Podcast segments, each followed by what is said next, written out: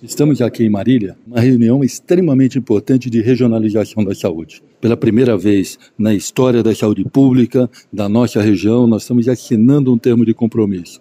Estado e municípios, 62 municípios da região, um termo de compromisso de cogestão regional da saúde. O que, que significa? É resolver agora todos os problemas de saúde na região, na própria região.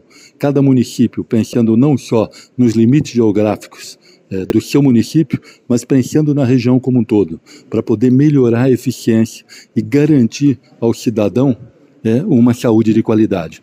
Para isso, para viabilizar esse projeto, o Estado de São Paulo anunciou hoje o aporte de 258 milhões de reais, que vai ser feito em duas frentes. A primeira para melhorar a atenção básica.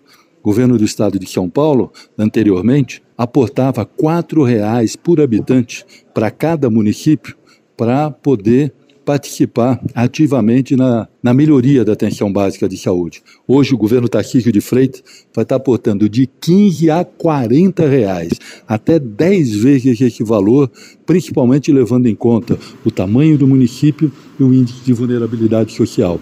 Mas não adianta só colocar recursos, nós temos que ver a eficiência do gasto. Para isso, nós vamos colocar algumas métricas para o município. O município vai ter que dar garantia para a gente que vai estar trabalhando para o grande desafio que é levar cobertura vacinal acima de 90%, melhorar também as consultas de pré-natal. Nós queremos no mínimo seis a sete consultas de pré-natal durante é, a gravidez para estar tá diminuindo né, o índice de mortalidade materna e infantil, que é uma outra meta. Uma outra meta importantíssima também, que acredito que é uma vergonha para todos nós, é perdermos hoje vidas, mulheres com câncer de colo de útero, que pode ser, quando diagnosticado precocemente, ter o seu problema resolvido. Então, a exigência do município de pelo menos um Papa Nicolau por ano para poder fazer a detecção precoce. Nós entendemos, com essas e outras métricas, nós vamos mudar os indicadores de saúde de São Paulo e da nossa região.